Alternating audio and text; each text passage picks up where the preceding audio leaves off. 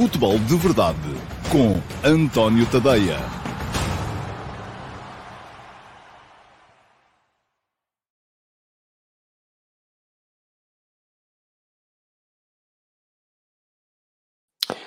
Ora então, muito boa tarde. Hoje é boa tarde a todos. Sejam muito bem-vindos à edição número 767 do Futebol de Verdade. Hoje é uh, sexta-feira e é dia, deixem-me cá ter a certeza, 17 de março de 2023, tal como vos tinha avisado ontem e uh, hoje em story no meu Instagram avisei exatamente, aliás, já foi ontem em story no Instagram que avisei exatamente do horário, porque ainda estava dependente da minha agenda para hoje. O Futebol de Verdade hoje aparece a uma hora diferente. Geralmente começa ao meio-dia e meia, de segunda a sexta-feira, aqui no meu canal de YouTube. Hoje não, não podia ser assim, porque ao meio-dia e meia eu estava a gastar o meu latim na RTP3 a falar sobre a primeira lista de convocados de Roberto Martínez para a seleção de Portugal. Vou falar disso também aqui mais à frente. Uh, no programa de hoje, que é um programa com agenda cheia, mas com pouca gente. É normal, o pessoal que está habituado uh, ao meio-dia e meia, muitos não sabiam, muitos não apareceram, muitos não se aperceberam, outros, se calhar, uh, a esta hora não lhes dá jeito, mas a verdade é que o Futebol de Verdade mantém aqui o compromisso convosco.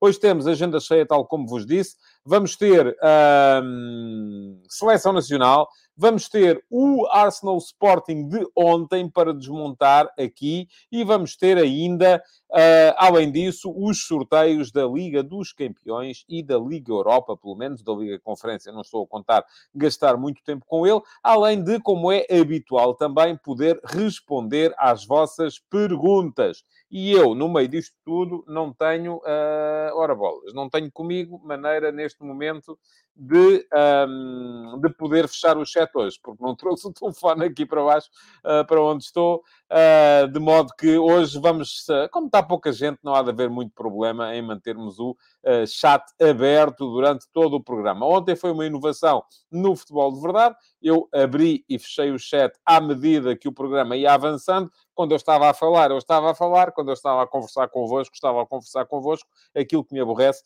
e que torna o programa ingerível são as conversas paralelas que vocês vão mantendo no chat, muitas vezes com trocas de impressões, uh, não ia dizer arraiar o insultuoso, mas não são sequer arraiar, são insultuosas mesmo. E isso, enfim, não, é, não são bem-vindas aqui esse tipo de uh, interações, mas vamos ver como é que corre hoje Hoje o chat vai ficar aberto durante todo o programa. Já agora, antes de começar, e estou a fazer este compasso de espera também à espera que apareça mais gente no direto, um, deixem-me dizer-vos que na próxima segunda-feira o Futebol de Verdade vai ser nos moldes absolutamente normais, isto é, vou olhar para aquilo que será a jornada do fim de semana da Liga Portuguesa, como faço quase sempre à segunda-feira, mas na terça-feira o Futebol de Verdade vai ser sobre o Futebol de Verdade. Uh, vou apresentar-vos aqui os resultados do inquérito que uh, vos foi feito a todos aqueles que são subscritores, mesmo que sejam gratuitos, do meu Substack, um, acerca do futebol de verdade e uh, vamos todos conversar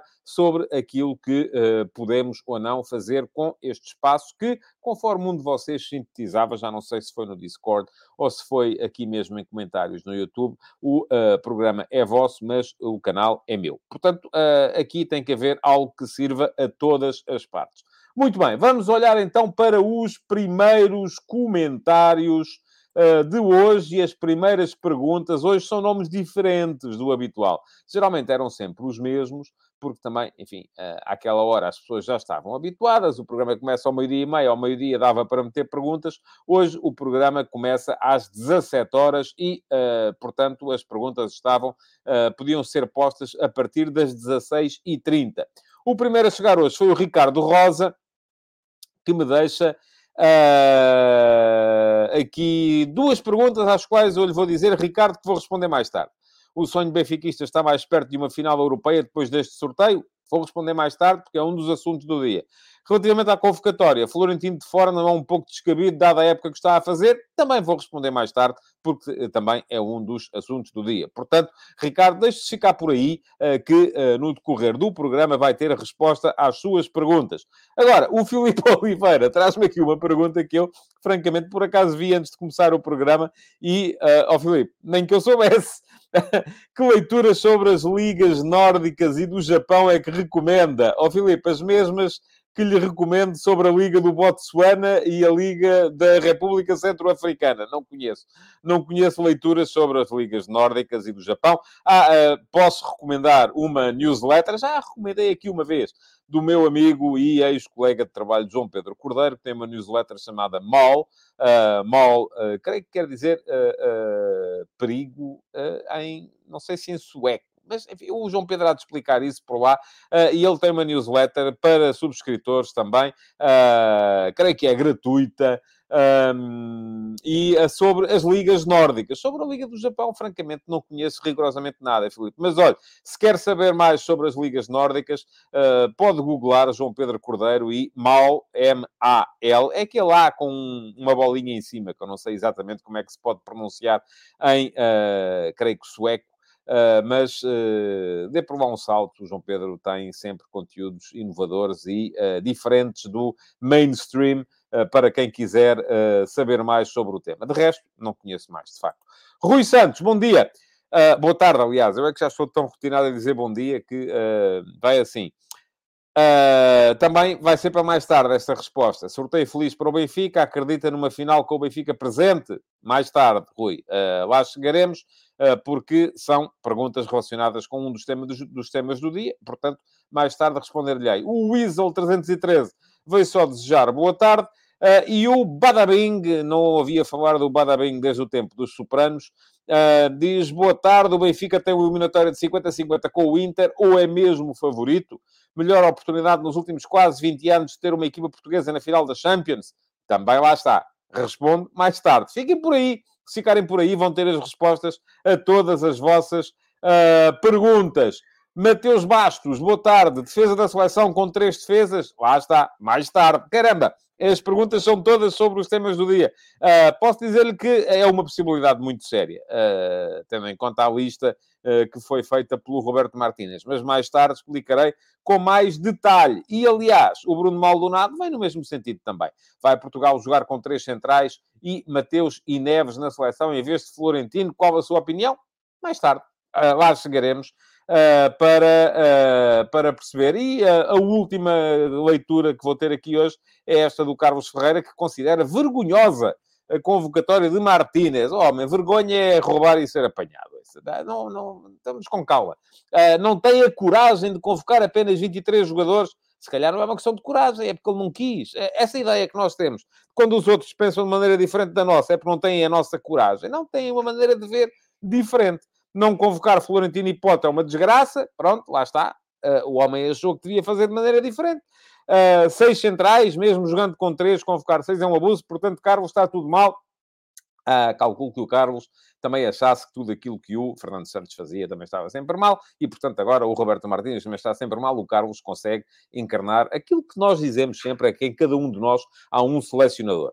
Uh, e eu acho que isso é perfeitamente legítimo, não é? Uh, é cada um de nós ter uma ideia para a seleção nacional, cada um de nós faria uma lista de, seguramente diferente. A minha também não seria esta, aliás, eu costumo fazer sempre antes dos campeonatos da Europa e do mundo, costumo fazer uma, uma lista com os. Um, com os meus 26, uh, para depois poder confrontá-la e compará-la com a lista que é feita pelos, uh, pelo selecionador nacional e os nomes nunca são uh, coincidentes. Agora, uma coisa é eu achar, eu levava este, o homem leva aquilo, outra coisa é eu de repente chegar aqui e dizer que isto é uma vergonha, que é uma desgraça e que ele não tem coragem. Isso não é uma questão de coragem, Carlos. É uma questão de pensar de maneira diferente da sua e da minha, porque eu também provavelmente chamaria outros nomes. Tento é sempre olhar para as decisões que os outros tomam e uh, tentar perceber o racional, tentar perceber o que está por trás de cada decisão. Muito bem, vamos lá. Uh, tentar perceber se mesmo com o Uh, com o chat aberto, o que é que temos aqui? Uh, vamos lá ver. Uh, ora, diz aqui o Daniel Henriques que mal é golo em dinamarquês. Pois, eu, eu achava que era ou golo ou baliza ou uma coisa assim. Pensava que era em sueco. Afinal, é em dinamarquês. Um, e o... Uh, ora, o que é que temos aqui mais? Tal, tal, tal. Uh, conversa sobre isto, aquilo que estivemos a dizer. Muita gente a dizer que está na hora do lanche. Uh, e o gajo da Alfama diz: LOL, não pode responder a nenhuma pergunta. Posso, vou responder depois, porque se eu lhes começo a responder agora, fico sem assunto para o programa e depois não há programa e vamos todos embora. Respondo agora e depois acabou-se. Pronto, tchau, tchau. Bom fim de semana a todos. Era isso? Não, não, não me parece que fosse essa a melhor maneira. Tenho aqui os meus temas do dia alinhados. Geralmente as perguntas do dia não são uh, relativas aos, aos, aos uh, temas do dia e por isso mesmo, uh, diz aqui o Daniel Henriques, diga uma pergunta à qual pode responder. Todas. A responder, vou responder a todas durante o programa. para responder antes de entrar nos temas do dia, tem que ser uma que seja fora dos temas do dia. Se me quiserem perguntar se o dia está bom lá fora, eu posso espreitar, deixa cá ver, ah, está, está um bocadinho encoberto. Pronto, isso eu posso responder. Agora, tudo o que são perguntas relativas aos temas do dia, uh, com vossa licença, uh, vamos, uh, vou responder-vos um, na altura certa, que é quando chegar aos temas do dia. Bom, antes disso, um, temos aqui uma pergunta do Ruben Faria. As equipas ganhando a Champions ou Liga Europa têm acesso direto à Liga dos Campeões? Sim. E se abrem mais vagas nos seus campeonatos? Sim. Pronto, é isso mesmo. Se uma equipa portuguesa ganhar uma competição europeia, uh, entrará uh, no, nos, uh, na Liga dos Campeões do ano que vem. Muito bem. Vamos lá.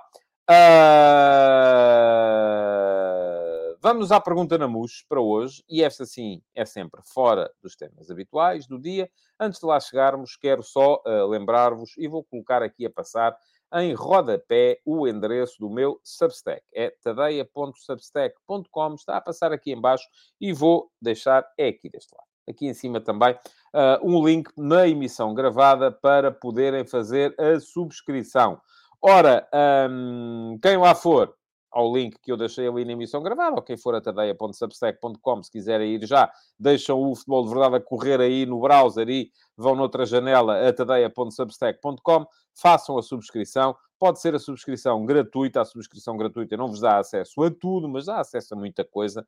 Um, e uh, garantem que recebem no vosso e-mail todos os textos, ou pelo menos o início dos textos que eu vou produzindo, uh, e sem dependerem dos algoritmos das redes sociais, que, conforme toda a gente sabe, são uns grandes malandros. Ora, uh, quem quiser ir um bocadinho mais além na experiência e fazer a subscrição paga, paga 5 euros por mês ou 50 euros por ano, se quiser fazer uma subscrição anual, com dois meses completamente de borla e uh, não só tem acesso a todos os textos e na íntegra, como além disso pode entrar no meu servidor de Discord. E ainda ontem à noite uh, estivemos lá a bater bolas no Discord a seguir ao jogo do Sporting. Uh, lá respondo a todas as perguntas que me forem fazendo uh, e tem também acesso ao meu canal de Telegram, onde eu uh, envio os áudios dos textos que vou escrevendo, já lidos por mim, uh, para vocês poderem ouvir enquanto vão cumprindo outras tarefas do dia a dia. Portanto, já sabem, é um, uma situação win-win. Quem quiser fazer a subscrição do meu Substack, está aqui a passar em baixo o endereço tadeia.substack.com. Estou lá à vossa espera, tanto no Substack, como no Telegram, como no Discord, para mantermos a interatividade que ontem muita gente aqui se queixou, que era um, uh, uma cultura de cancelamento, porque estava a suprimir direitos, liberdades e garantias, como, por exemplo, o direito à liberdade de se uh, insultarem uns aos outros e a garantia de que ninguém vos silencia quando estão a ser mal comportados e mal educados. Bom, isso aqui, de facto, não há esses direitos, liberdades e garantias, até para uh, melhor usufruto de todos aqueles que uh, não querem seguir esse caminho, porque, caso contrário, não havia programa. Vamos lá. Pergunta na MUS para hoje. Cá está ela e é comprida, do KPM, KPM Macau. Vamos lá. Vou respirar fundo para conseguir ler isto tudo até ao fim. Uh, diz o KPM Macau, agora que estão confirmados Benfica e Sporting nas próximas fases da Champions e da Liga Europa, pedia-lhe uma análise sobre algo que identifico como uma das claras diferenças entre os dois treinadores, admirando ambos. E o ponto que gostava de ver analisado é simples. Os jogadores de Roger Schmidt, regra geral, a não ser que lesões a tal obriguem, têm posições muito definidas na estratégia. Florentino joga nos dois médios que saem, os laterais são laterais, Rafa atrás do ponta de lança, os centrais jogam no seu lado pré-definido, etc. Pequenas exceções são a polivalência de Orsnes ou o posicionamento de Neres, ultimamente. Já Ruben Amorim tanto opta por ter Reis a central ou a lateral, Pote à frente ou atrás, Nuno Santos pode ser pensado para a frente, os centrais trocam de lugar, joga com ou sem ponta de lança típico, etc. Isto é porquê? Maior limitação do plantel do Sporting? Também. Ideia de jogo de Ruben Amorim que considera que essa surpresa barra polivalência pode desmontar os adversários? Sim. E os adversários, qual abordagem preferirão? E haverá alguma ligação direta entre isso e as aspirações de cada um? Isso já não me parece. Um abraço para si também, KPM Macau. A pergunta é longa, é comprida, mas é boa. Uh, e por isso mesmo uh, foi escolhida como pergunta na MUS de hoje. Vocês, para terem a vossa pergunta escolhida como pergunta na MUS, o que é que têm que fazer? Primeiro, subscrever o meu canal de YouTube. E fica aqui o link uh, para poderem vir a fazê-lo. depois de subscreverem o canal de YouTube, é só ativarem as notificações. Clicar em cima do sino para ativar as notificações. Por fim, é ainda irem à emissão gravada do último Futebol de Verdade, portanto, neste caso, o de hoje, quando o programa acabar, e na caixa de comentários deixarem lá perguntas. Eu depois, antes de começar a emissão seguinte, vou escolher uma dessas perguntas como pergunta na MUS e porque tenho mais tempo para a preparar, uh, respondo aqui com mais algum detalhe. Ora, muito bem para responder à sua pergunta, uh, o que é que eu lhe posso dizer sobre este tema? Eu acho que uh, algumas das razões uh, já as identificou na pergunta. de facto, o plantel do Benfica tem mais soluções, é mais extenso, e isso explica, por exemplo, a questão. Eu creio que nunca, por uma questão estratégica, o uh, Ruben Amorim colocou o Pedro Gonçalves a jogar a meio campo foi sempre por uma questão de não ter alternativas. O Sporting, basicamente, neste momento, com a saída de Mateus Nunes, com a lesão de Daniel Bragança, tem dois médios, uh, com os quais o treinador conta a 100%, que são o uh, Manuel Ugarte e o Idemassa Morita. Uh, portanto, além destes dois médios, há o Alexandrópolos, há o Mateus Fernandes, há o Tanlongo, há o Dário Essugo, mas são jogadores que um, não estão assim tão uh, rotinados e que não, não são ainda soluções vistas pelo treinador como soluções de primeira equipa e, portanto, sempre que faltam ou o Morita ou o uh, Ugarte, o que acontece é que o Pedro Gonçalves baixa para a zona de meio campo. Mas isso tem a ver, do meu ponto de vista, exclusivamente com uma questão de exiguidade e falta de opções, falta de alternativas. Agora, há muitas outras uh, alterações que o Ruben Amorim faz que têm a ver, sobretudo, com questões estratégicas, sim. E isto, do meu ponto de vista, tem a ver com uma outra questão, que é a habituação dos adversários a uma determinada forma de jogar. O Benfica do Roger Schmidt começou a jogar, ou começou a mostrar-se esta época. Está um bocadinho naquele patamar uh, em que estava o, o, primeiro Sporting de Ruben Amorim, aquele que foi campeão em 2021. 2020-21. Ora, por isso mesmo, nessa altura, o Sporting também não mudava muito era quase sempre igual. Era Porro lateral direito, era Nuno, era, uh, Nuno Mendes lateral esquerdo, os centrais eram Gonçalo Inácio à direita, eu até sei a equipa de cor ainda, estão a ver? O Coates e o Fedal uh, à, à, esquerda, meio campo, uh, Palhinha, João Mário e depois na frente Pedro Gonçalves, primeiro Tiago Tomás, depois Paulinho e por fim, mais sobre a esquerda, o Nuno Santos. Portanto, era esta a equipa, não mudava, era sempre igual. Porquê? Porque os adversários ainda não tinham percebido qual era a melhor maneira de a defrontar. Assim está hoje o Benfica do Roger Schmidt. Uh, Pergunta-me aqui o Josias Martin Cardoso se eu concordo que os jogadores do Benfica são estáticos. Eu creio que o sentido da pergunta não era esse, Josias, não era são estáticos. É, não há assim tanta alteração estratégica como há no Sporting. No Sporting, de facto, o Mateus Reis aparece como central ou como ala. São funções muito diferentes. Uh, no Benfica, o Grimaldo é sempre lateral o Otamendi é sempre central, não há uh, esse tipo de alterações. No Sporting, por exemplo, Pedro Gonçalves ora aparece na frente, ora aparece como um dos dois médios. No Benfica isso não acontece. O, uh, acontece só com o Orsnes, é o único caso. Uh, mas pode acontecer no, no, no, no, Sporting, os centrais vão trocando, ora estão à esquerda, ora estão à direita. No Benfica isso não acontece. Acho que era um bocadinho mais essa a questão. mas estava a dizer que Uh, neste momento, o, o, Benfica joga um bocadinho sempre, os princípios são uh, minimais repetitivos. Saída a 4, mudou um bocadinho, era, começou por ser a 4, neste momento é já um bocadinho a 3 mais 1, uh, com os dois centrais, António Silva encosta à direita, Otamendi fica no meio, Chiquinho, era o Enzo, aparece sobre a esquerda. Depois, projeção dos laterais, Bá na direita, pode ser o Gilberto, eventualmente, mas enfim, a função não muda. Grimaldo na esquerda.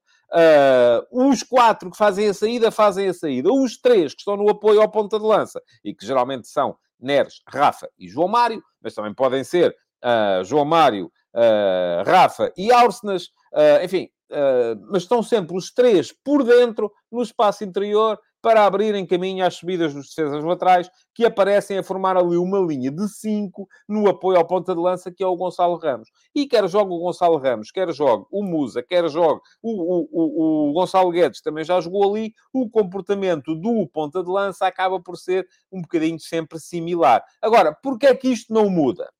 Porque o Schmidt joga sempre igual? Não. Eh, eu acho que é porque ainda não sentiu a necessidade de mudar. Porque neste momento os adversários ainda não conseguiram encontrar a melhor forma de contrariar a forma de jogar do Benfica. Se calhar, à medida que a forma de jogar do Benfica for sendo mais facilmente descodificada, o que vai acontecer é que uh, o Benfica vai ter que mudar ali algumas nuances. E essa é a forma que o Sporting usa para mexer com os jogos.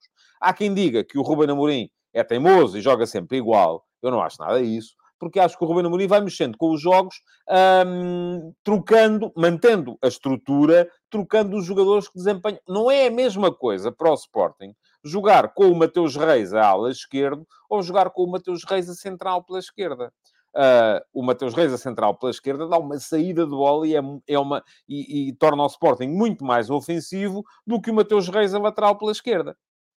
Não é a mesma coisa para o Sporting jogar uh, com o Pedro Gonçalves na zona do meio campo ou jogar com o Pedro Gonçalves na frente. Não é a mesma coisa para o Sporting jogar uh, com uma frente de ataque sem ponta de lança, com, imaginemos, como já aconteceu algumas vezes esta época, Pedro Gonçalves, Edwards e Trincão, ou jogar com o Paulinho ou o Chermiti. Não é a mesma coisa jogar com o Paulinho ou com o Chermiti, que desempenham a função de maneiras diferentes. Portanto, Uh, creio que esta é a forma, porque o Sporting, naquela primeira época, apanhou os adversários hum, de surpresa, porque mudou de forma radical. Mas a partir do momento em que os adversários começaram a perceber o que é que tinham que fazer, a equipa do Sporting sentiu a necessidade de mudar. E foi mudando tal como vai acontecer também uh, com a equipa do Benfica, porque não mudar quando as coisas começam a correr mal é só uh, recorrer, é aquela, como é que se diz? É a maior definição que há de, uh, já nem sei de quê, mas não, ia dizer de idiotice, mas não é. É tentar, uh, é continuar a fazer a mesma coisa que não dá resultados à espera que venha a dar. Ora, a partir do momento em que não dá resultados, não dá resultados e, portanto, o que é melhor mesmo é tentar encontrar nuances e variantes. E é isso uh, que o Ruben Amorim foi obrigado a fazer no Sporting a partir de determinada altura. Ora, diz aqui o João Ben, e tem razão, naquela primeira época não era isto que eu queria, de repente, ah, está aqui. Uh, que a, a questão era Coates a ponta de lança. Sim, havia essa, mas isso era uma, uma situação que o Sporting não, não, começou nenhum jogo com Coates a ponta de lança. Acontecia quando a equipa estava aflita e na ponta final acabava por uh, uh, colocar lá o Coates para uh, conseguir recuperar um, resultados e conseguiu até alguns resultados assim exatamente. Bom, Uh, espero que, uh, e diz-me aqui o António Brandão que uh, era a definição de loucura. É isso mesmo. Eu estava a dizer idiotice, é loucura mesmo, que é fazer uma coisa, não dar resultados e insistir para fazer, enfim, continuar a insistir na mesma maneira, à espera que viesse a dar resultados. não é bem assim, mas é mais ou menos. Até esta é uma citação que é atribuída com regularidade. Uh, é, é atribuído com regularidade a Einstein, mas uh, não, não tem nada Einstein a ver com, com, com isso. Bom, vamos lá. Hoje não temos ataques rápidos, porque o futebol de verdade hoje é completamente diferente daquilo é, do que é habitual, porque temos três ataques organizados. Hoje vamos passar, parece a equipa do Guardiola hoje. É sempre no meio campo adversário, troca a bola, troca, troca, troca, troca, e uh, é estar lá para... para, para conseguir chegar ao golo. Por isso, vamos diretamente passar ao ataque organizado, uh, com o qual avançamos uh, a velocidade de cruzeiro para o final do programa. Bom, vamos lá. Uh, antes de entrar no assunto, deixem-me só dizer-vos que hoje de manhã houve conversas de bancada, há sempre, de segunda a sexta-feira. O link para poderem ler o texto vai ficar aqui na emissão gravada. Uh, e hoje o, uh, o texto passa um bocadinho por aquilo que foi a exibição do Sporting ontem em uh, Londres contra o Arsenal, pelo golaço que o Pedro Gonçalves marcou, que valeu ao Sporting o empate a uma bola, um, e também um bocadinho uma antevisão do sorteio. Isso, enfim, os sorteios já foram feitos, portanto já se sabe o que é que a coisa deu, mas aquilo foi escrito antes. Deixem-me só dizer-vos que um, ainda hoje de manhã estava depois a pensar nisso. Um, Digam-me o que disserem é, é um bocadinho irrelevante que me venham dizer depois uh, que. Uh, porque eu fiz uma comparação nas conversas de bancada. Um, porque é um lance que faz parte do meu imaginário de criança. É um lance, enfim, eu não vi, eu nasci precisamente em 1970, no ano em que Pelé tentou marcar aquele gol de meio campo ao uh, Victor, ao guarda-redes da Checoslováquia, no Campeonato do Mundo de 1970. Eu tinha três meses de vida uh, quando isso aconteceu, uh, mas, e portanto não estava a ver o jogo, naturalmente, mas é preciso, sobretudo os mais novos, entenderem que a geração que nasceu em 1900, na década de 70, da qual eu faço parte, Uh, é uma geração que não cresceu nem com vídeo, nem com internet, nem com YouTube, uh, nem com boxes, nem com serviços de streaming. Nós, quando queríamos saber coisas sobre futebol, ouvíamos contar. Contavam-nos. Às vezes, se tivéssemos muita sorte, uh, tínhamos alguma coisa para ler. Alguém que tinha visto e que nos contava. Ora, para mim, o meu imaginário de criança é muito construída em torno desse Mundial de 70 e uh, daquilo que foi essa equipa que o Josias Martins Cardoso diz aqui, uh, que ficou conhecido como o Esquadrão. Uh, era uma equipa que tinha quatro camisas 10, quatro jogadores que eram camisa 10 nos seus clubes, Gerson, Pelé, Rivelino e Tostão, e era uma equipa que encheu as medidas a toda a gente. E ficou-me no imaginário, porque ouvi contar muitas vezes, antes de conseguir sequer ver, e portanto, eu antes de ver, já tinha uma imagem na minha cabeça daquele lance, do lance em que, no primeiro jogo entre o Brasil e a Checoslováquia nesse campeonato do mundo, depois acabou por, uh, uh, uh, nesse, primeiro, nesse primeiro jogo, o, o, o, das duas equipas, o Pelé tentou do meio campo fazer um chapéu por cima do Victor. E não conseguiu. E eu tinha a imagem, eu depois vi, mas aquilo que eu vi foi exatamente aquilo que eu tinha imaginado, eh, que era o Victor a regressar eh, desesperado para a baliza, a tentar impedir a bola de entrar, só que a, eh, a, a bola passou assim, um bocadinho assim ao lado do poste e não foi golo. Esse ficou para a história da minha geração como o golo que Pelé nunca marcou. Porque Pelé perseguiu esse golo do meio campo até final uh, da sua carreira e nunca conseguiu marcá-lo. Ora, Uh, fiz a comparação entre aquilo que foi o gol do Pedro Gonçalves ontem e esse lance do Pelé. Não comparei os jogadores. Em nenhum momento me passou pela cabeça dizer que o Pedro Gonçalves tem no futebol mundial o nível, a importância ou a influência que teve o Pelé. Mas é claro que isto já serviu para muita gente vir imediatamente dizer vai tal, mas já estás tu a comparar, mas como é que é possível? E tal, não sei o quê. Bom, uh, ao mesmo tempo, não fui dizer, nem, nem me interessa que o Pedro Gonçalves tenha feito um gol que nunca ninguém tinha feito na vida, porque apareceu o Walking Cess, bom, mas o, o Chique também marcou assim. Uh, bom, mas o não sei quê também é pá, pronto, isto, enfim, podem querer convencer-me do que quiserem. Aquele lance nunca será um lance corriqueiro. Aquele lance, aquele gol do Pedro Gonçalves é um golaço, mas um golaço que levanta qualquer um que esteja bem intencionado da cadeira. Uh, quem não viu, vá ver. É um remate do meio campo, um chapéu, a bola a entrar exatamente no único bocadinho que podia entrar, porque o Ramsdale re, uh, recuou até onde podia recuar. E, uh, uh, e o facto de já ter sido feito pelo Patrick Schick no, no, no, no, Europeu de 2020 não quer dizer que, não, que, não, que não, não me tenha levantado na cadeira na altura e não me levante da cadeira agora. Uma coisa não tem nada a ver com a outra. pronto, mas isto, e diz-me aqui o, isto só, eu, eu, eu tenho esta ora, deixem cá ver onde é. Não, era isto. Está, vão caindo comentários e eu estou aqui com alguma lentidão. Espero que a emissão esteja a chegar bem até vocês. Diz o João Ferreira, mas interessa o que essa gente pensa? Não, não interessa. Eu é que tenho esta mania de me querer justificar e, enfim, é a minha parte da, da, da terapia também é um bocado isso. Porque lá está.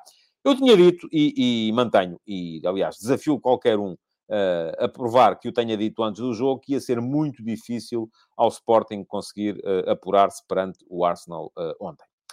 Ontem aqui no Futebol de Verdade, Uh, dei 10% de hipótese ao Sporting passar. E houve muita gente aí que disse 10%, tanto! Mas como é que é possível? Porque o Arsenal e tal uh, sempre estou fora, uma equipa muito melhor, mais poderosa. Eu disse, está bem, 10%.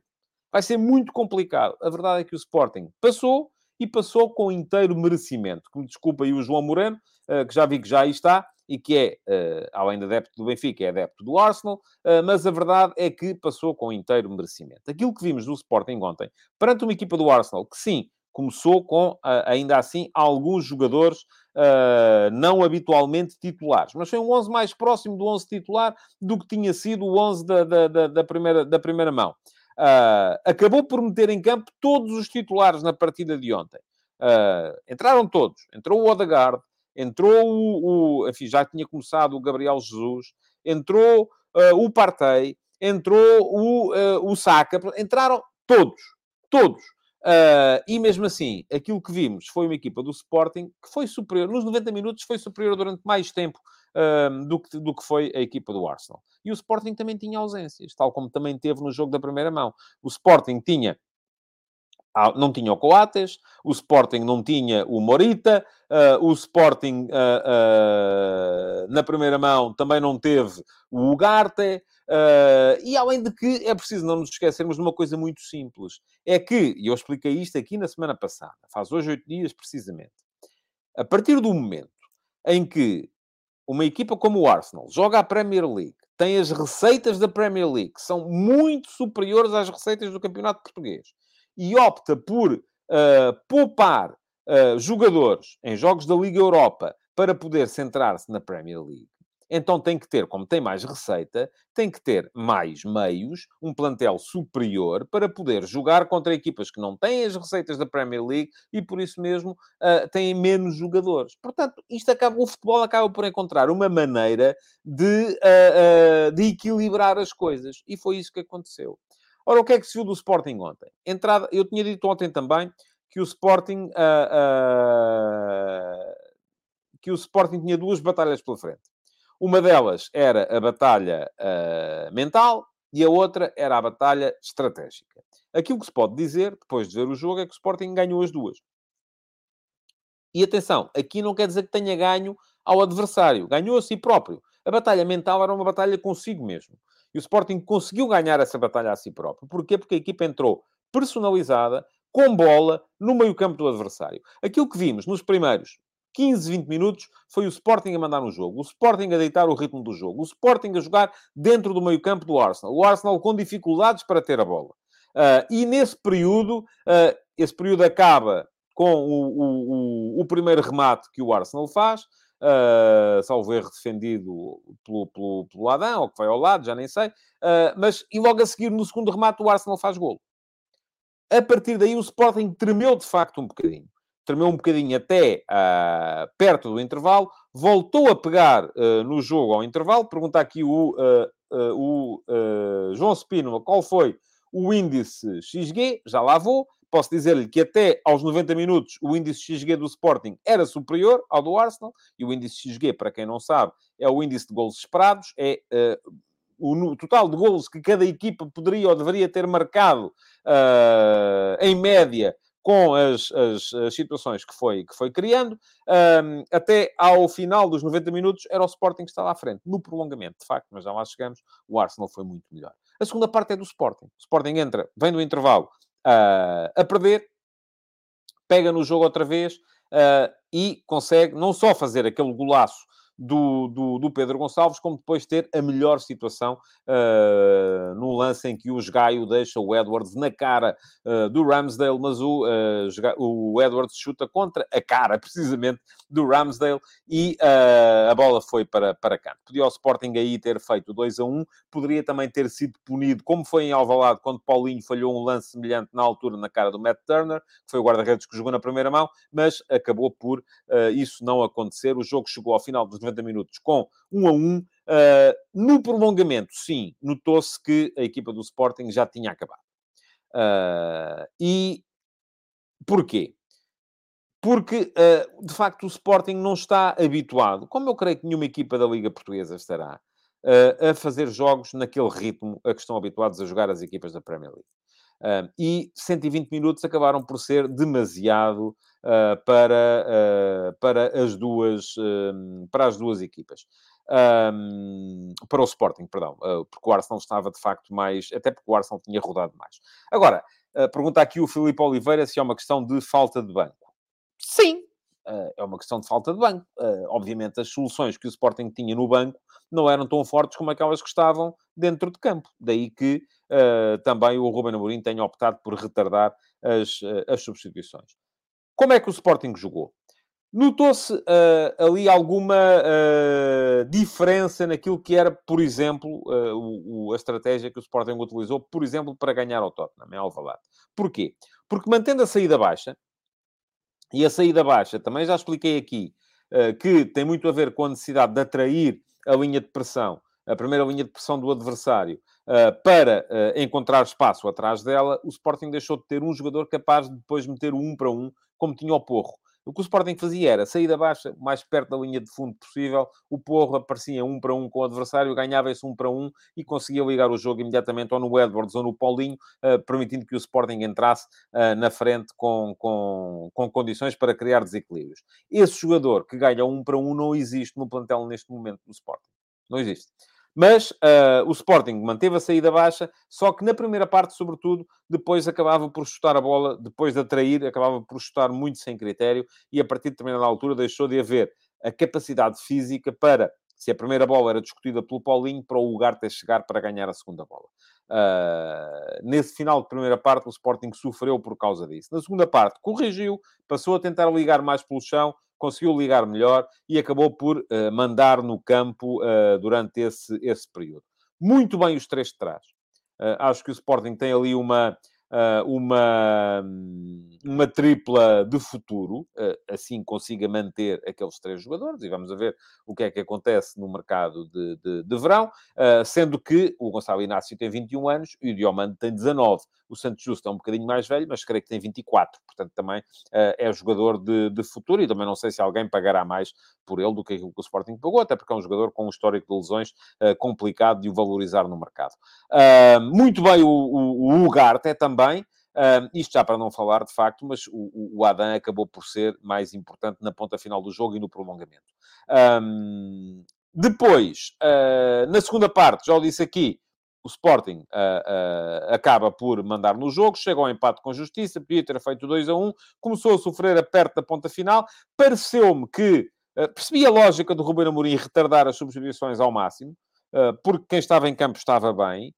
Talvez pareceu-me que Trincão era o único que já estava, de facto, a pedir substituição há mais tempo, porque a partir do momento em que a equipa deixou de ter a capacidade física para jogar tão junta, já não servia de muito aquele jogo do Trincão sem explosão, para ganhar faltas, para ter bola, porque tinha-se bola muito longe da baliza do adversário, ah, mas de resto, pareceu-me também que não havia muitas alternativas melhores, ou não havia alternativas melhores no banco, e portanto terá feito bem o Ruben Amorim manter a equipa. No prolongamento, de facto, o Sporting sofreu.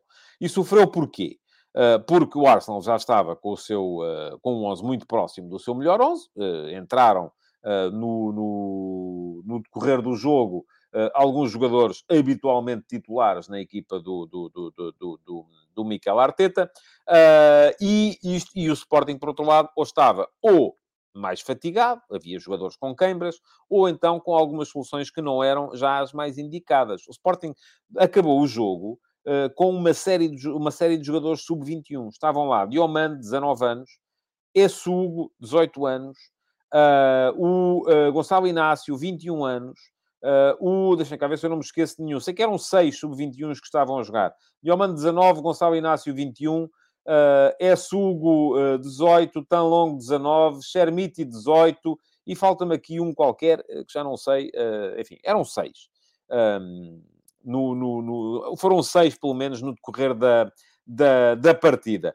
Uh, a verdade é que, de facto, ali falta, uh, falta quantidade de opções. E, portanto, o Sporting acabou por sofrer por isso. Acabou, no final, por se impor nos penaltis. E aí sim foi muito importante o Adam. O Adam defendeu um penalti, o Ramsdale não defendeu nenhum. E, portanto, o, o, o Sporting segue em frente para a próxima fase, quartos de final da Liga Europa. Volto a dizer, ah, aí diz-me aqui o, o, o Alcides Correia, aquele de como estava a esquecer, exatamente, o Garte 21, não acabou porque foi expulso por segundo amarelo pouco antes. Ele, aliás, foi expulso precisamente devido à sua inexperiência, porque um jogador que já tem um amarelo não vai fazer uma entrada daquelas, uh, arriscar um segundo amarelo no meio campo adversário, num lance que nem era de perigo extraordinário uh, para, a sua, para a sua baliza. Portanto, foram seis sub-21 em uh, 16 jogadores utilizados. Isto é, uma equipa que naturalmente dá uh, esperança de, de, de, futuro. Bom, uh, Sporting apurado, Benfica apurado também. Já há sorteios na Liga dos Campeões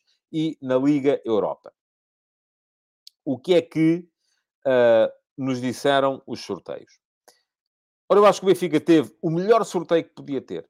Enfim, podia ter sido melhor, do meu ponto de vista, se tivesse sido Milan agora e vencedor do Inter Napoli na, uh, nas meias finais. Se o Benfica vai chegar. Mas pronto, acabou por uh, uh, não ser assim.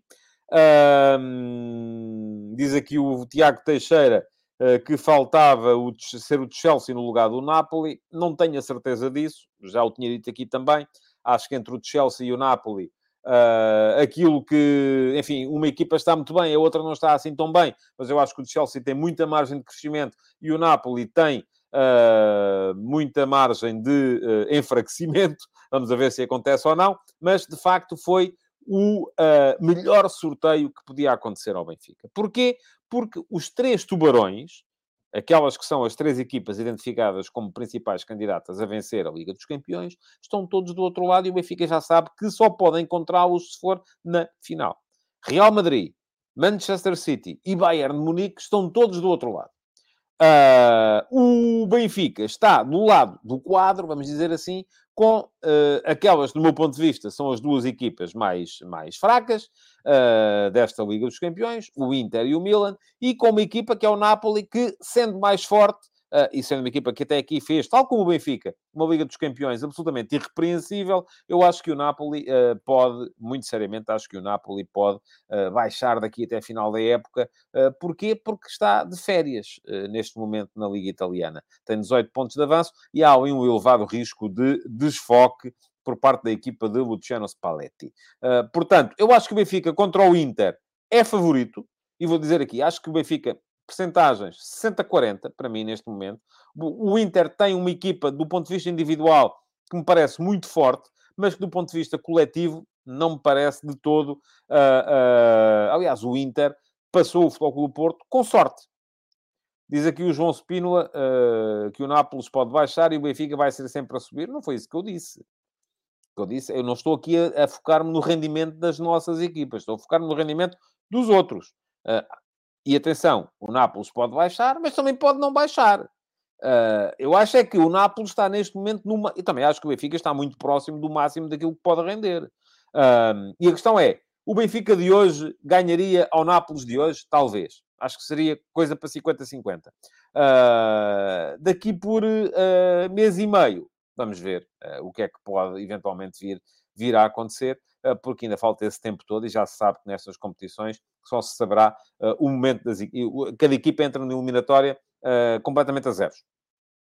Mas o Inter, diz aqui o João Moreno, uh, que nem sabe como é que eliminou o do Porto, sabe, teve alguma sorte, alguma competência do ponto de vista defensivo, mas de facto estou convencido que o Porto foi melhor nos dois jogos desta eliminatória e poderíamos ter, já viram aqui, um Benfica-Porto nestes quartos de final se o Porto tivesse eliminado o Inter. Portanto, belíssimo o sorteio uh, para o Benfica. Do outro lado, o Sporting não teve assim tanta sorte. Uh, está muita gente a perguntar-me pelo ranking. Uh, vou só usar aqui este, esta pergunta do, do TI1 Pro Player. Uh, o ranking neste momento está basicamente igual ao que estava antes, mas com maior desvantagem nossa em relação à Holanda. Porque os holandeses também passaram todos. O Feyenoord passou, o Alkmaar passou, Uh, e, portanto, esqueçam, não vai acontecer. Já, já, nem, já nem tomei nota, já nem tomei atenção, já nem trouxe para aqui as contas. Não fui ver as contas hoje de manhã porque não há hipótese. Vamos acabar a temporada atrás dos Países Baixos. E vamos começar a temporada que vem ainda mais atrás dos Países Baixos. Portanto, uh, é um não assunto Não, não, não vai sequer interessar daqui até a final da temporada, porque mesmo que o Benfica ganhe a Liga dos Campeões, mesmo que o Sporting ganhe a Liga Europa, não vamos apanhar os neerlandeses no ranking da UEFA. Diz aqui o VMAV uh, que os pontos da Champions valem mais? Não, não valem. A questão é essa. Uh, os pontos da Champions não valem mais. Uh, os, os bónus da Champions valem mais, mas não chegam já para que Portugal possa superar os Países Baixos. Não fui ver as contas esta semana, de facto, uh, centrei-me mais noutras coisas, uh, mas de qualquer maneira uh, não, não, não, não é coisa já de que vale a pena. é como diz aqui o João Moreno, nem vale a pena falar e ver isso. É mesmo isso. Há outras coisas a fazer e a falar. Pergunta o Badabing se a final de Istambul é uma hipótese realista para o Benfica. Eu acho que sim acho que com este sorteio passou a ser uma hipótese realista. Eu já o tinha dito e ainda hoje de manhã o escrevi, uh, que uh, a questão aqui não é ganhar a uma destas equipas muito poderosas. Isso pode sempre acontecer. O Benfica conseguiu uh, superiorizar-se ao Paris Saint-Germain na fase de grupos da Liga dos Campeões. O Porto conseguiu superiorizar-se ao Atlético de Madrid na fase de grupos da Liga dos Campeões. O Sporting conseguiu eliminar o Arsenal uh, na Liga Europa. A questão é ir fazer isto reiteradamente. E o Benfica passou a ter a sua missão facilitada porque do seu lado do quadro tem equipas que estão ao seu nível. Não apanha aquelas que são as três equipas mais complicadas, uh, que são, já o disse aqui, uh, e não o tinha dito com esta clareza toda, que, que afinal é uma possibilidade uh, séria para o Benfica, e passou a ser com este sorteio, que são Real Madrid, Manchester City e Bayern Munique. Ora, e o Sporting? O Sporting teve azar. Uh, e teve azar, uh, não só por ter apanhado a Juventus, e até me podem dizer, é pá, mas o Benfica já ganhou duas vezes a Juventus nesta Liga dos Campeões. É verdade. Mas da mesma maneira que o Bruges de agora não é o Bruges de outubro, quando foi ganhar por 4 a 0 ao Foco do Porto, a Juventus de agora não é a Juventus de outubro, quando jogou com o Benfica. A Juventus está mais forte. A Juventus hum, já recuperou uma série de jogadores que na altura ou estavam lesionados, ou estavam a vir de lesões, ou estavam... Enfim, foi uma fase particularmente negativa, aquela da Juventus. A Juventus vai se apresentar neste final de época, primeiro, mais forte, segundo, sabe perfeitamente que por causa dos 15 pontos uh, de castigo que apanhou por irregularidades financeiras na Série A, a única possibilidade que tem para chegar à próxima edição da Liga dos Campeões é ganhar a Liga Europa. Isto significa o quê? Foco máximo na Liga Europa por parte da Juventus. Diz aqui o Mani Calavera que a Juventus só pode salvar a época com a Liga Europa. Nem é tanto salvar a época, é assegurar que está na próxima Liga dos Campeões. E isso é muito importante. Segunda questão. A Juventus, não fossem os 15 pontos de penalização que teve pelas tais irregularidades financeiras, seria neste momento segunda classificada da Série A. Portanto, parece-me que é uh, a seguir ao Nápoles, a equipa mais forte de Itália neste, neste, neste momento. Agora, é possível para o Sporting? É. A Juventus já foi derrotada duas vezes pelo Benfica este ano.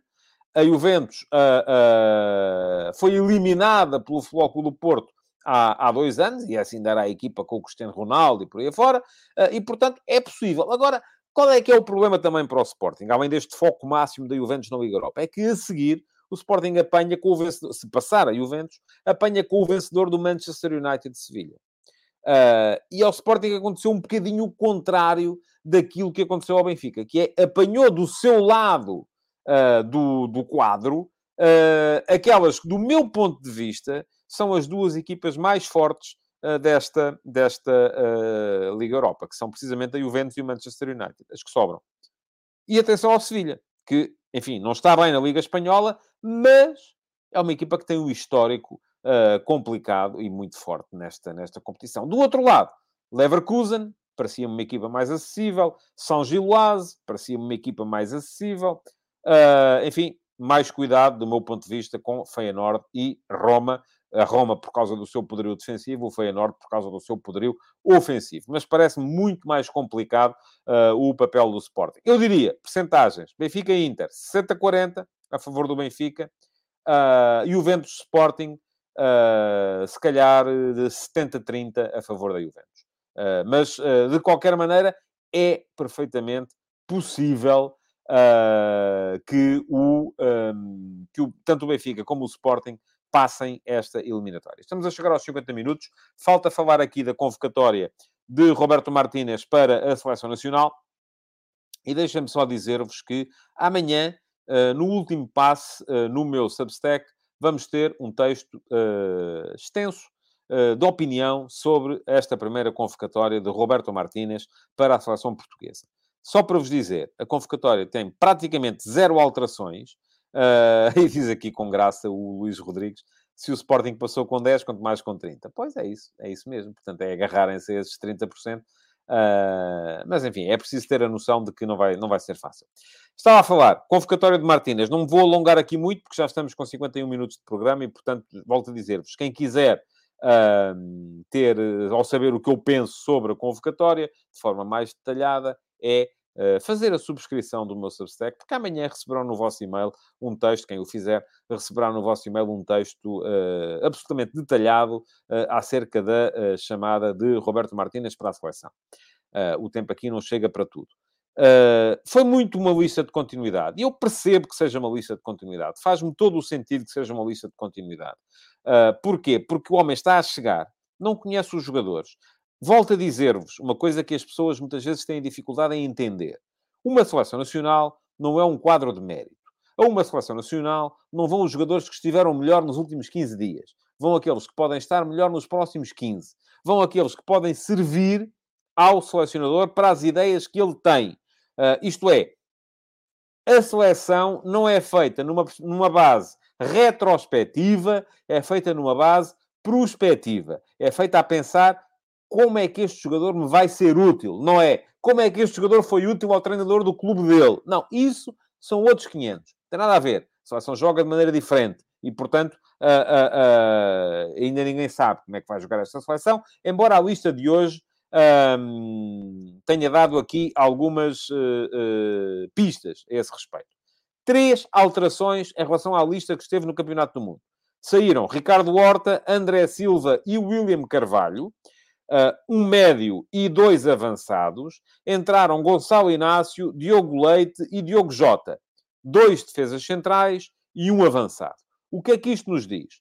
Primeiro, que o uh, Roberto Martínez vai com seis centrais para estes jogos. Portanto, seis centrais, o que é que isto me diz? Diz-me que provavelmente ele vai querer jogar com três atrás e desta forma chamou dois centrais esquerdinos que não havia na lista de Fernando Santos, Gonçalo Inácio e Diogo Leite, parecem-me justas as chamadas do Gonçalo Inácio e do Diogo Leite, uh, e que, além disso, uh, a minha única... Isso não me surpreendeu. Surpreendeu uma troca do André Silva pelo Diogo Jota, mas ao mesmo tempo também a percebo, porque o André Silva não está bem, o Diogo Jota não está bem, mas o Diogo Jota foi um dos melhores marcadores portugueses na campanha de qualificação do último Campeonato do Mundo. Voltou de lesão recentemente, ainda não se mostrou ao seu melhor nível, mas uh, é um dos jogadores deste grupo. E sendo um dos jogadores deste grupo, uh, aquilo que me parece é que o Roberto Martínez, sobretudo, quer ver os jogadores, estar com os jogadores, ver como é que eles interagem uns com os outros. Uma coisa é, ah, o homem foi à Arábia, falou com o Cristiano Ronaldo. Foi à Alemanha, falou com o Rafael Guerreiro e com o André Silva. Foi à Inglaterra e falou com o ABCD. Está bem, mas uma coisa é falar com eles. Outra coisa é vê-los jogar pelos seus clubes. Outra coisa é vê-los treinar, vê-los estarem uns com os outros, ver qual é a dinâmica de uns com os outros. E isso, meus amigos, desculpem lá, é o mínimo para se tomar uma decisão. Que Martínez é conservador, já todos sabíamos. Eu já vos tinha dito isso aqui. Ah, não me espantou nada, por exemplo, que tenham continuado Pep e Cristiano Ronaldo. Mas acho bem que tenham continuado. Porque é o mínimo. Eu acho que neste momento nem Pep nem Cristiano Ronaldo serão titulares na Seleção Nacional, mas os dois juntos têm mais de 300 internacionalizações. Portanto, o mínimo que há ali a fazer é Martínez chamá-los, vê-los dentro do grupo, perceber como é que eles funcionam com os miúdos e como é que os miúdos funcionam com eles. Perceber se os miúdos, perante eles, se se sentem refriados ou se se sentem uh, uh, empolgados. Perceber se eles têm um efeito positivo ou negativo nos miúdos. E por isso, depois, quando vier a segunda lista, logo se verá se eles voltam a estar ou não voltam a estar. Isso só mais tarde é que vamos todos perceber. Agora, portanto, seis centrais, apenas três trocas, uma lista de continuidade, algumas ausências uh, que uh, poderiam eventualmente, diz-me aqui o, o Nelson, Pep não ser titular, piada certamente. Ó oh, Nelson, o Pep no Porto já pouco joga. Não sei se já reparou, o Nelson é portista, o Pep tem tido muitas lesões, umas atrás das outras. Uh, vamos ver. Se ele estiver no nível a que esteve no último campeonato do mundo, sim, joga, como é evidente. Mas não tem estado. Agora, pode vir a estar? Lá está. É uh, uh, uma abordagem prospectiva. Como é que ele vai estar? Vai estar bem? O último jogo do Porto nem jogou, não podia. Vai estar bem? Para o Campeonato do Mundo, por exemplo, eu achei que ele poderia não ser convocado, porque estava a vir de lesão, mas lá está, o Fernando Santos utilizou uma abordagem prospectiva. Foi, ele pode vir a dar jeito. E deu. Mas se fosse uma abordagem retrospectiva, não ia, porque não estava a jogar. Está a perceber? Portanto, vamos a ver. Vamos ver como é que ele vai estar. Ausências, só mesmo para acabar. Uh, jogadores que poderiam eventualmente estar e não estão. Eu identifiquei aqui basicamente três nomes. Florentino, sim. Florentino tem estado muito bem no Benfica. Uh, estou convencido que Martínez vai jogar em 3-4-3. Dois médios. Um médio mais defensivo, um médio mais ofensivo. Tem para o, para o lugar, neste momento, Palhinha e Ruben Neves. Uh, para uma posição de médio mais defensivo. Florentino será a terceira opção? É possível. Vamos ver. Eu acho que ele quis ver aqueles que estavam. Pedro Gonçalves. Poderia estar. Sim, sem dúvida nenhuma as opções para a frente, quem são? Enfim, depende muito de perceber o que é que, uh, onde é que ele vai querer ter o João Mário, onde é que ele vai querer ter o Bernardo Silva, onde é que ele vai querer ter uh, o próprio Otávio, se fazem parte do trio da frente, se for 3-4-3 ou se fazem parte da dupla de meio campo. Uh, vamos a ver, depende muito daquilo que forem as opções de Martínez, mas também há muitas opções. E por fim, Mário Rui, que tem estado, lateral esquerdo, tem estado muito bem no uh, Napoli, mas lá está. Aqui funciona ao contrário aquela questão que se dizia de Fernando Santos com os centrais habituados a jogar em linha de 5 ou em linha de 3. Mário Rui, ao contrário do Rafael Guerreiro ou do Nuno Mendes, está habituado a jogar em linha de 4. E eu estou convencido que uh, a Seleção Nacional vai jogar em linha de 3 com os uh, laterais a fazerem de alas. Uh, o Gil Pessoa diz aqui que Mateus Nunes muitas vezes na titular é, olha, se é por causa do Florentino, uh, não joga na mesma posição, de todo. Em nenhum esquema, portanto, não é por aí. Uh, o Mateus Nunes, quanto muito, poderia, ou, ou vai, poderá fazer segundo médio, nunca fará primeiro. Portanto, não é por aí. E se ele vai jogar com um médio mais defensivo, então, se há bocadinho para jogar com três centrais, havia aqui quem dissesse que não fazia sentido levar seis, portanto, dois por posição. Para jogar com um médio defensivo, acho que não faz muito sentido levar três. Para entrar Florentino, ou sai Palhinha, ou sai Rubem Neves. Se eu levaria, eu já disse aqui, eu gostava de ver Pedro Gonçalves, gostava de ver Florentino, gostava de ver Mário Rui, estes três pelo menos. Uh, agora, vamos ver o que é que vai acontecer daqui até à segunda lista de uh, Roberto Martínez, acaba de junho. Bom, estamos a chegar ao fim. Um, aquilo que uh, tenho para vos dizer é que na segunda-feira volta a haver futebol de verdade. No programa de hoje, a única coisa que ainda podem fazer é deixar aí um like. Uh, e é depois irem comentar a emissão gravada, uh, quanto mais não seja, para ajudar o algoritmo e para, uh, eventualmente, verem a vossa pergunta selecionada como pergunta na MUS, à qual eu responderei apenas terça-feira. Atenção, segunda-feira não há pergunta na MUS, mas podem deixar as perguntas já na emissão de hoje.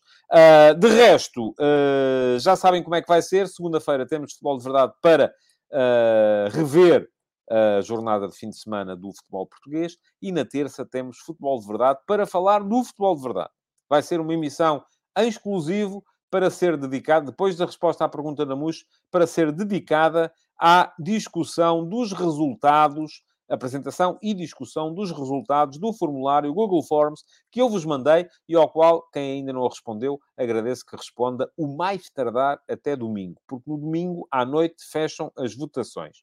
Ora, muito obrigado por terem estado aí. Deixem, por favor, o vosso like. Bom fim de semana a todos e segunda-feira cá nos veremos. Até lá. Futebol de Verdade.